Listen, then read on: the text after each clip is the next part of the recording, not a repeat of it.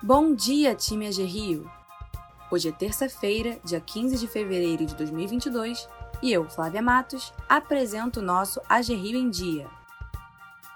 Hoje, o nosso colega Ícaro de Souza Oliveira está completando 5 anos de AG Rio. Parabéns, Ícaro! O time agradece por todo o trabalho que você vem realizando. Que venham mais anos de fomento. Agora vamos aos destaques do dia. Campanha Chuva de Solidariedade.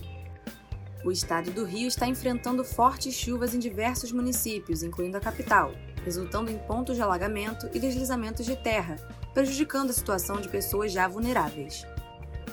Como informado no dia 2 de fevereiro, a AG Rio se uniu ao Rio Solidário para auxiliar as vítimas mais atingidas dessas adversidades, com a campanha Chuva de Solidariedade, Todo o time do Fomento está convidado a ajudar doando materiais de higiene pessoal, materiais de limpeza e água mineral.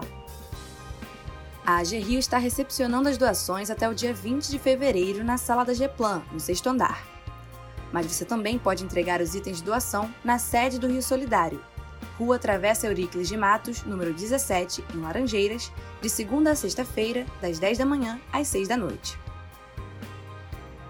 Economia o mercado financeiro aumentou mais uma vez a previsão de inflação para 2022. Segundo a projeção do Boletim Focus, divulgado ontem, dia 14, pelo Banco Central, o IPCA, a inflação oficial do país, deve fechar este ano em 5,50%. Essa é a quinta vez que o mercado projeta a alta da inflação neste ano. Há uma semana, a projeção do mercado era que a inflação terminasse o ano em 5,44%. Já há quatro semanas, a previsão era de 5,09%. Para o ano que vem, o mercado manteve a expectativa da semana passada em relação à evolução do IPCA, e a projeção aponta para uma inflação de 3,50% para 2023. Há quatro semanas, a projeção era de inflação de 3,40%. Para 2024, o mercado também levou a projeção de inflação para 3,04%, depois dos 3% projetados na semana passada. Serviços no Carnaval. O faturamento dos serviços no Carnaval deste ano deve ser 33,7% menor do que o observado no período pré-pandemia, de acordo com a projeção da Confederação Nacional do Comércio de Bens, Serviços e Turismo, a CNC. A entidade informou em nota ainda que os produtos mais consumidos na data já estão quase 9% mais caros e devem alcançar 10% até o feriado. Segundo a Confederação, o carnaval deve movimentar 6,45 bilhões de reais, volume 21,5% acima do valor obtido no carnaval de 2021, quando as celebrações foram suspensas devido à pandemia mas o montante, caso confirmado, ainda ficará 33,7% inferior ao observado na festa de 2020, antes do início do período de isolamento social. Covid-19 Atenção, time do fomento!